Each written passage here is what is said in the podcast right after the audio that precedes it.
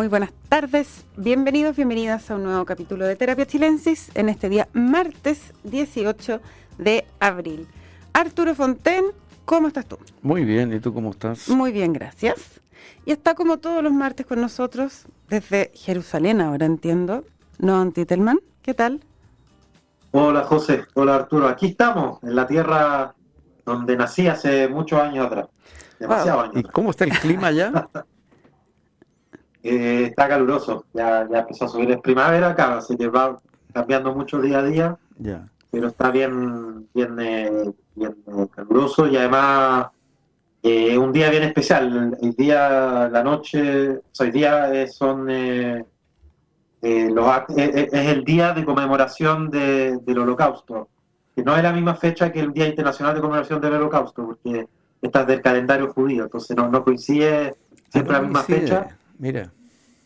Y básicamente lo que se conmemora es la rebelión del gueto de Varsovia, que era un grupo de judíos que se rebelaron contra los nazis, que fueron muy heroicos, fueron después obviamente eh, dominados por los nazis, pero que era un gesto de heroísmo que es bien importante en la historia de los, judíos.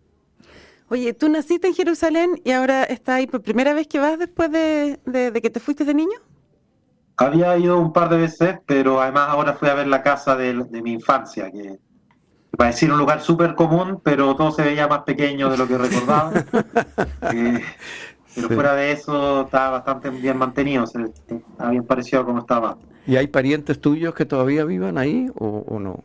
No, no, no en Jerusalén, en, Tel Aviv y en Herzliya, que es otra ciudad que hay. ¿sabes?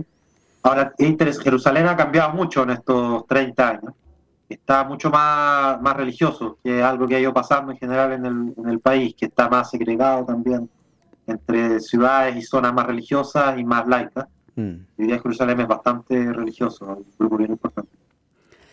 Oye, bueno, y como con la perspectiva del tiempo y la perspectiva de la distancia, ¿cómo se ven las cosas de acá desde allá? no, no sé. yo, soy, hoy día soy un chileno que está haciendo turismo en Israel.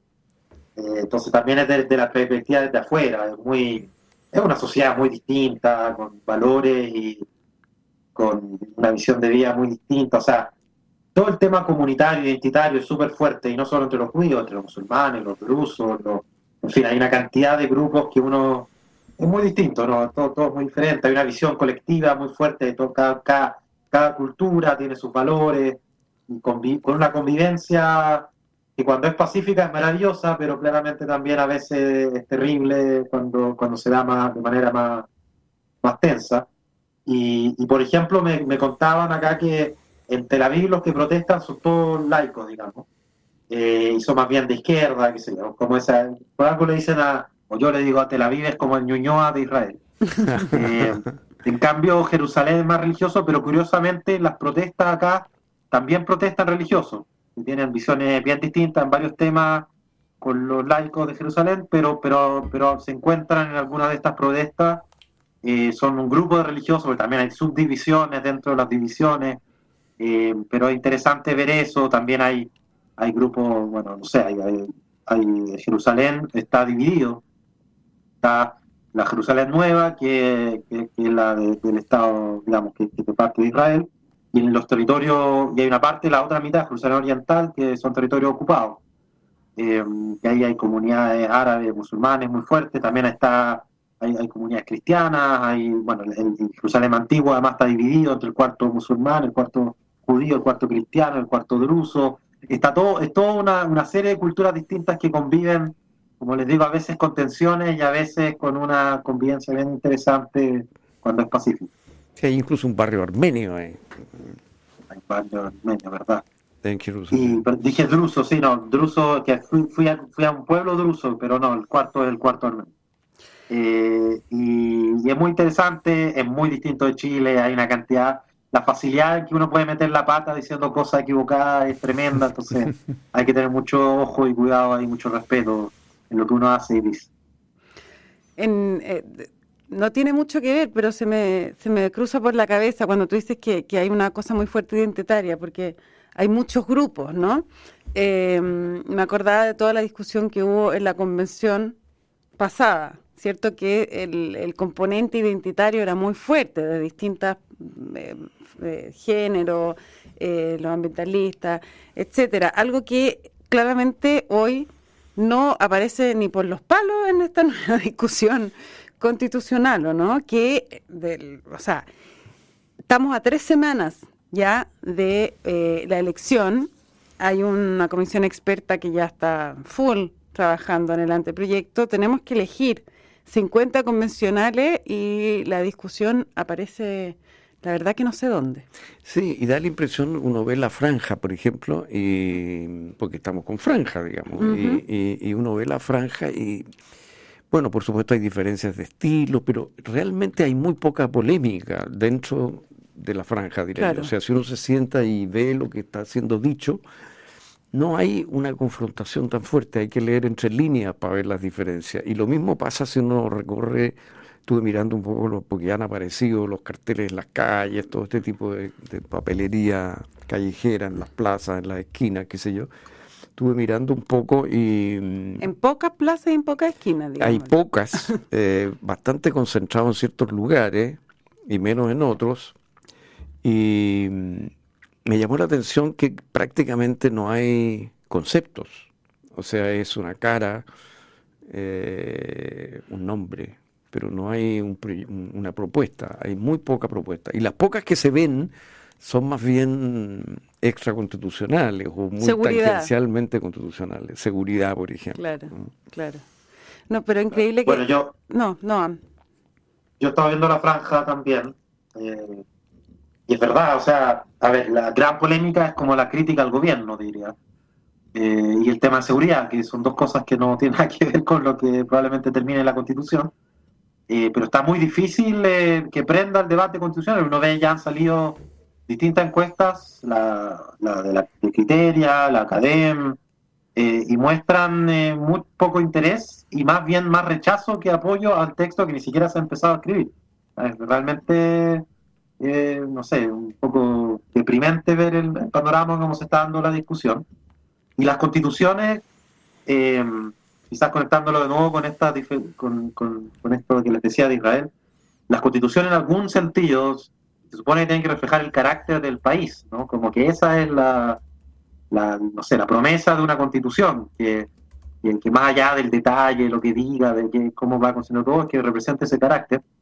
No me queda muy claro cuál es el carácter del texto que se va a sacar de este, de este debate, como que, bueno, por el paralelo está funcionando el comité de expertos que sí han metido contenido, como muy concreto, pero, pero bueno, yo sé que estas discusiones quizás no, no, son las que le interesan a la gente, pero por ejemplo el preámbulo, que, en teoría es pura poesía y que no tiene ninguna incidencia real sobre el texto, pero de alguna manera lo más importante también porque es lo donde más se trasluce el, el carácter, que, que, que, en el proyecto anterior se notaba mucho de dónde venía, ¿no?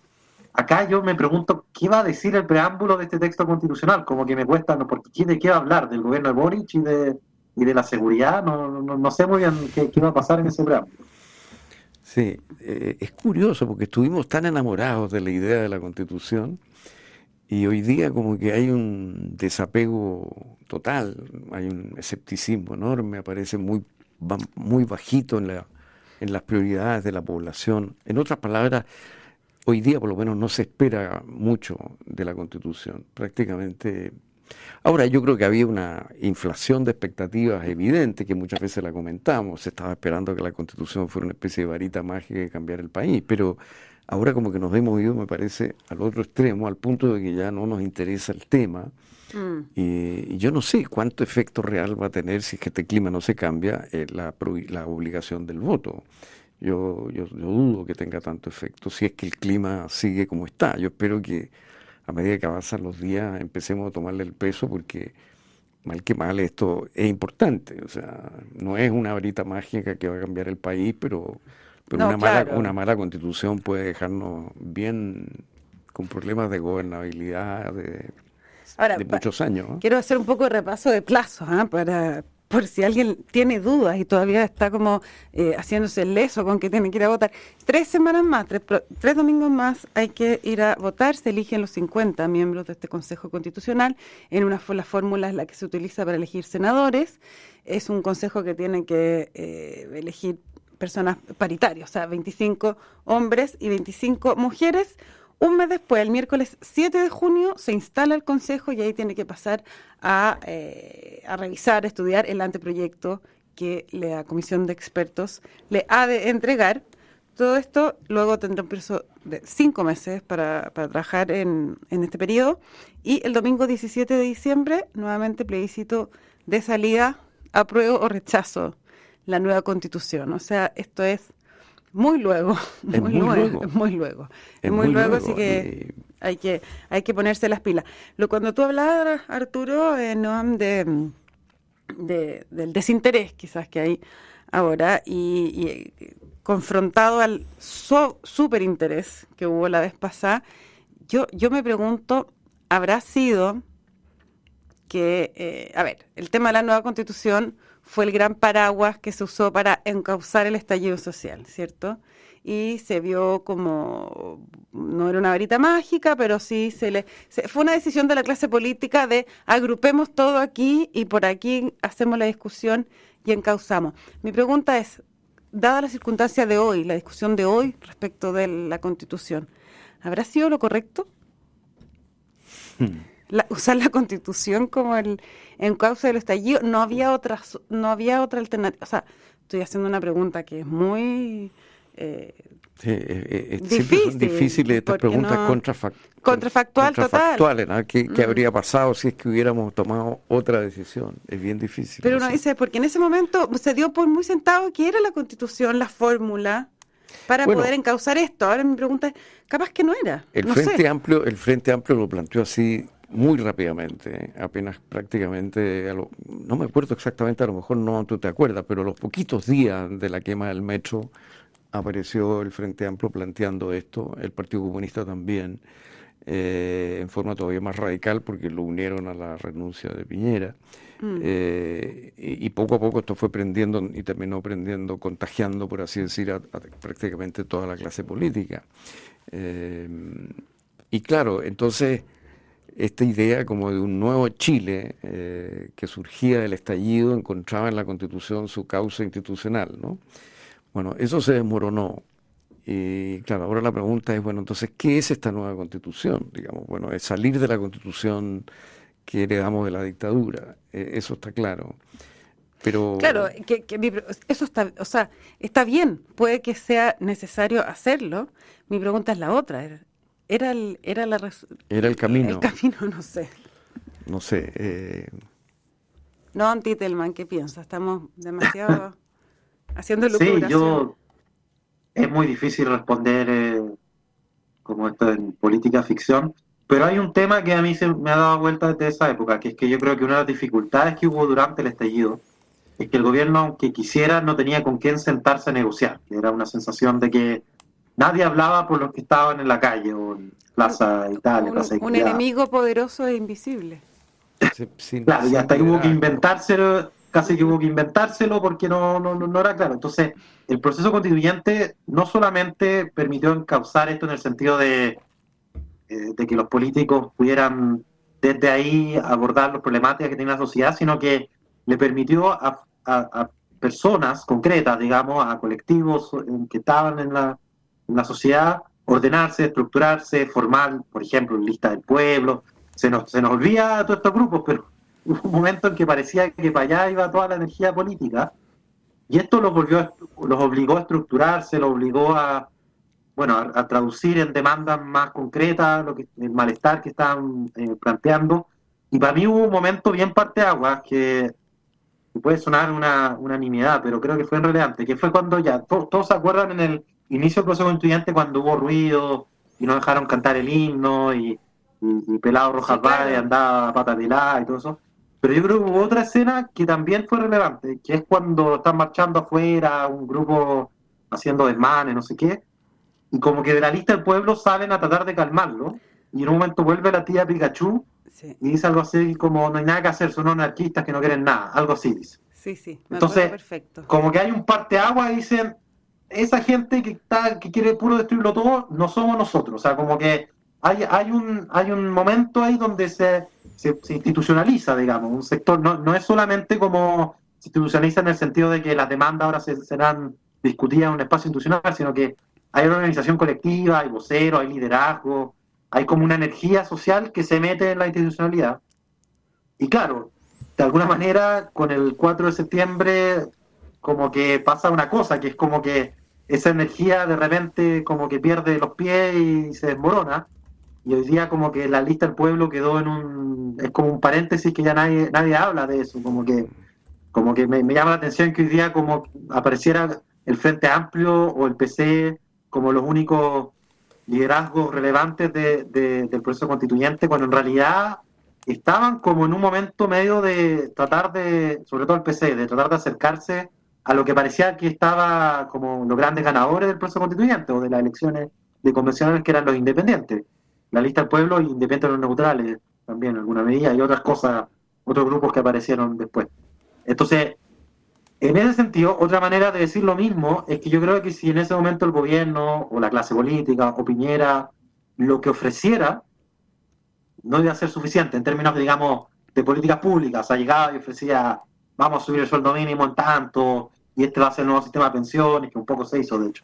Y esta va a ser la reforma tributaria. Yo creo que ninguna medida por sí sola a ser suficiente, porque la demanda principal, y esto ha sido mi rollo desde, desde el primer día, incluso más que anti-neoliberal o de izquierda, era anti-élite o antipolítica. Era mucho más, eh, lo, que más, lo que más se quería era un gesto sacrificial de la élite o de la política, que eso tenía, esa era la gracia, yo creo, sobre todo el proceso constituyente, que era porque el proceso constituyente además partió con mucho apoyo, a diferencia del proceso actual, cuando le preguntaba a la gente había esperanza eh, como principal emoción asociada, que un poco lo que ha dicho Juan Pablo Luna, porque estaba esta sensación de que había entrado otra cosa, no, no eran los políticos de siempre. Y eso, y eso, eso mismo que tú planteas hoy día, Noam, ¿crees que le va a pasar la cuenta al nuevo proceso constituyente quizá un tiempo después, digamos, plebiscito, post plebiscito, eh, en el sentido de que esta sí es una constitución que claramente está en la élite y es una constitución que se ha hecho en la política de la forma más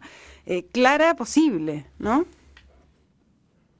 O sea, yo creo que ya tiene un costo. Es bien impresionante que en la encuesta haya tan poco, no solo interés. A mí me llama mucho la atención que ya esté ganando rechazo a la prueba y no se ha escrito ni una sola palabra del texto según la encuesta, digamos.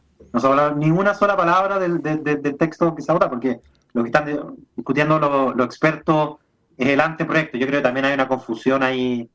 Es bien confuso todo el mecanismo entre los expertos y el consejo y todo, pero, pero yo creo que hay un costo. Ahora, al mismo tiempo, y aquí yo discrepo por una cosa, yo creo que a ver, este texto le va, yo creo que no tiene para nada garantizada la, aprobación, pero si llega a ser aprobado, yo no soy de los que cree que va a quedar como una deuda pendiente en el proceso constituyente y que se va a tener la presión para tener una nueva constitución, porque yo creo que uno de los efectos de lo que pasó con el proceso anterior es que se perdió mucho la esperanza o la credibilidad de que a partir de un proceso constituyente se va a poder cambiar sustantivamente eh, la vida de las personas. O sea, lo que quiero decir es que la gente que va a estar desilusionada y desconfiada de este nuevo proceso constituyente no es que va a estar presionando para que haya un nuevo proceso constituyente, ya sea que estén en la izquierda o en la derecha o donde sea, yo creo que va a mm. haber mucha desconfianza mm. y ojalá gane la prueba al final, pero, pero yo creo que va a ser difícil por eso me inquieta un poco la situación. proceso. Perdona, no, continúa, perdón. Sí. Te, te interrumpí. No, es que lo que, mira, yo, yo siempre, no, no, no, eh, Ernesto Laclau no es santo de mi devoción para nada, pero, pero, pero obviamente vale la pena leerlo. Y una de las cosas verdaderas que él dice a mi juicio es que en estas situaciones de movilización popular, hay una cantidad de demandas sectoriales y de repente hay una que adquiere un carácter que llama metafórico y que como de alguna manera engloba a todas las demás. Claramente eso pasó con la constitución y eso se desmoronó eh, con el rechazo, ¿no es cierto? Fue como una decepción. Lo que yo me temo ahora es que ese, ese por así decir, ese, esa demanda metafórica sea la delincuencia, sea la lucha contra la delincuencia y que hayamos encontrado, digamos, otro objetivo que es, de alguna manera, eh, eh, el que encarna a todos los demás. Y que también se produzca una decepción cuando empecemos a encontrarnos con que las ganancias que se pueden hacer son limitadas, digamos, ¿no? Y, la realidad manda y vamos a seguir teniendo una dosis de inmigración ilegal, vamos a seguir teniendo narcotráfico, podemos hacer avances, pero me pregunto yo si, si esos avances van a ser tan sustantivos como para que la población se sienta satisfecha o va a empezar la búsqueda de un nuevo fetiche, digamos, ¿no? Porque yo creo que efectivamente la Constitución era una suerte de fetiche, o sea, se esperaba de ella lo que ninguna Constitución puede hacer. Ya, pero, pero esta cosa metafórica que dices tú, que es lo que dice la CLO, eh, no sé, a mí me da la impresión que hay una diferencia, no sé, ¿ah? eh, en el caso de la seguridad, como que se ve, es como más eh, espontáneo, una, una cosa espontánea, esta, esta metáfora colectiva.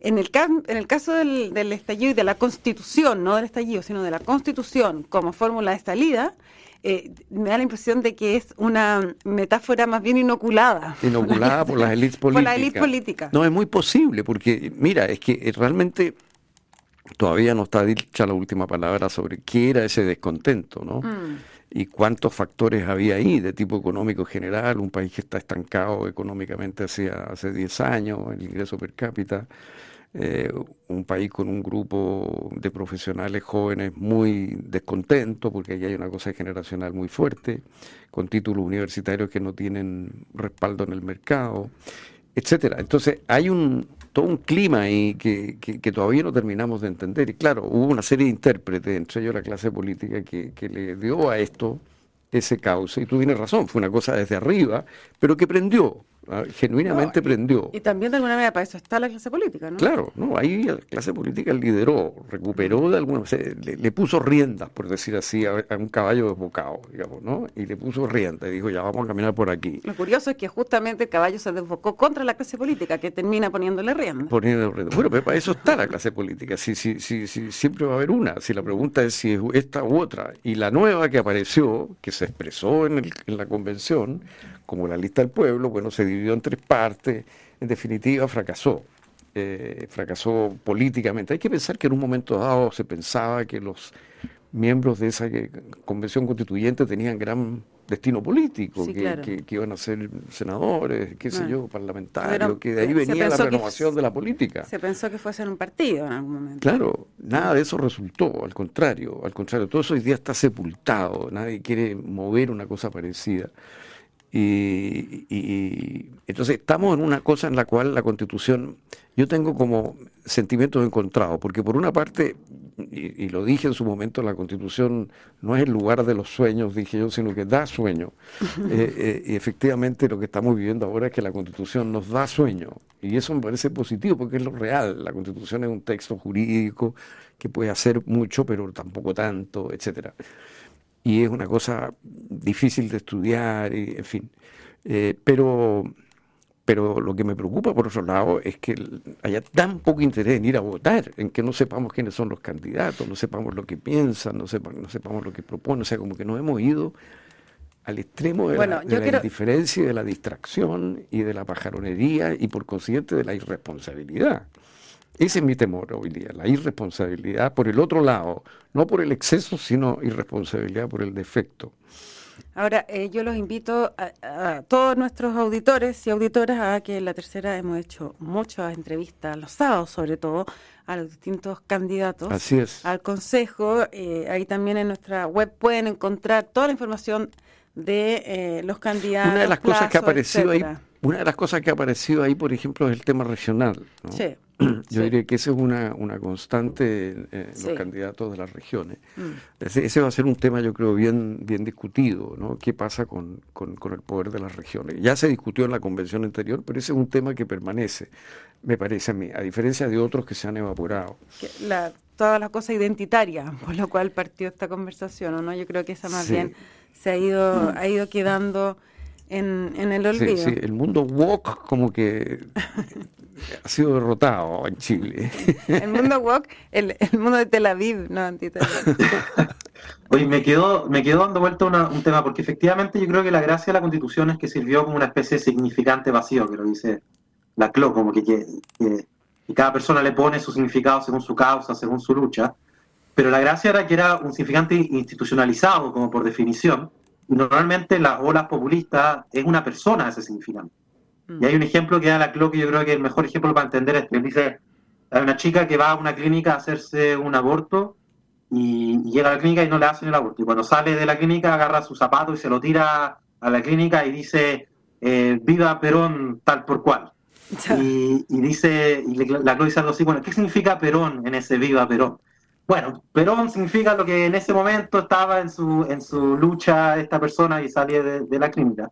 Esa idea de que hay un liderazgo que termina encarnando en sí a todas las luchas de la sociedad, eh, yo creo que tiene un gran peligro, que ese liderazgo puede saltarse a la institucionalidad.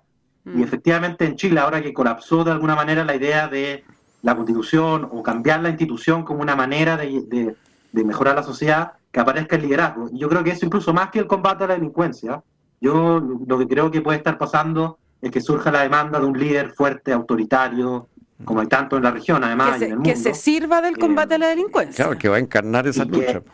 claro. Exacto, y que el combate a la delincuencia puede ser visto encarnado en ese como viva Juanito Pérez tal por cual en la lucha contra la delincuencia también. Bien, pues no Antitelman, Arturo Fonten se nos pasó volando de nuevo. Así que muchas gracias a los dos por esta tan interesante conversación. Les cuento que la transformación digital de tu empresa nunca estuvo en mejores manos. En Sonda desarrollan tecnologías que transforman tu negocio y tu vida, innovando e integrando soluciones que potencian y agilizan tus operaciones. Descubre más en sonda.com. Sonda Make It Easy. Los invito a quedarse en Radio Duna porque luego viene información privilegiada al cierre y a continuación sintonía crónica debut junto a Bárbara Espejo y Francisco Aravena. Buenas noches a los dos y a todos quienes nos escuchan, que estén muy bien. Nos encontramos mañana con más terapia chilensis. Muy buenas noches. Buenas noches.